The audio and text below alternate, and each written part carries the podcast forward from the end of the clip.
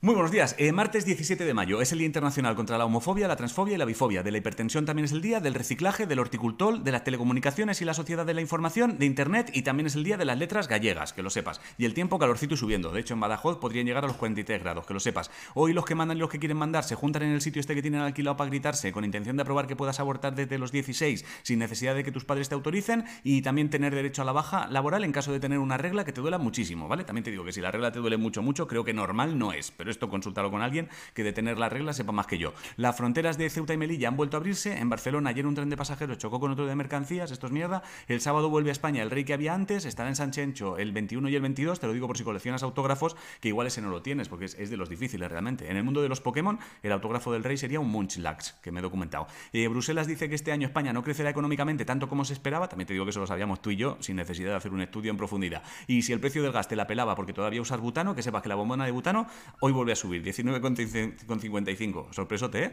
Y China ha limitado a tres horas semanales el tiempo que los menores de 18 pueden jugar a videojuegos. En tema fútbol masculino, que ayer no te dije nada, el Alavés baja segunda, el Sevilla jugará la Champions y la Real Sociedad la Europa League. En femenino, el Real Madrid se clasificó para Champions. En tema tenis, el jueves se sortea el cuadro de Roland Garros. Y en boxeo, Laura Fuertes ayer hizo historias en la primera española que gana medalla en un mundial y se clasificó para las semifinales del Mundial IVA de Turquía. En cultura, Bumburi anunció este fin de que le toca cancelar todos los conciertos que tenía previstos para la gira de despedida. El Festival de Cannes arranca hoy y si mañana estás en Córdoba, en el cine MK2, que sepas que el tablero de ciclo superior de mediación comunicativa ha organizado una jornada de cine inclusivo y harán una sesión adaptada para personas con TEA. Serán salas más iluminadas, audio más bajo, o sea, movidas que te viene bien que estén pensadas. Y en ciencia han descubierto que los machos de la mosca de la fruta, si no pueden follar, se emborrachan. O sea, como cualquier cualquiera cuando tiene 20, 22 años. En esports, el Yoya y Reven fueron los ganadores del Solo Q Challenge. El Solo Q Challenge básicamente es una movida del LOL que sirve para muchas cosas, pero sobre todo para ver cuánto odio eres capaz de soportar por dentro. Si no sabes qué comer, hazte a cachofas con huevos estrellados. La frase de hoy es: el genio es el infinito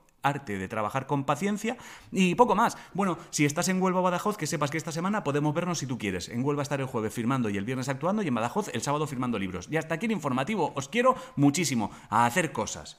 Ha dado tiempo. Os quiero.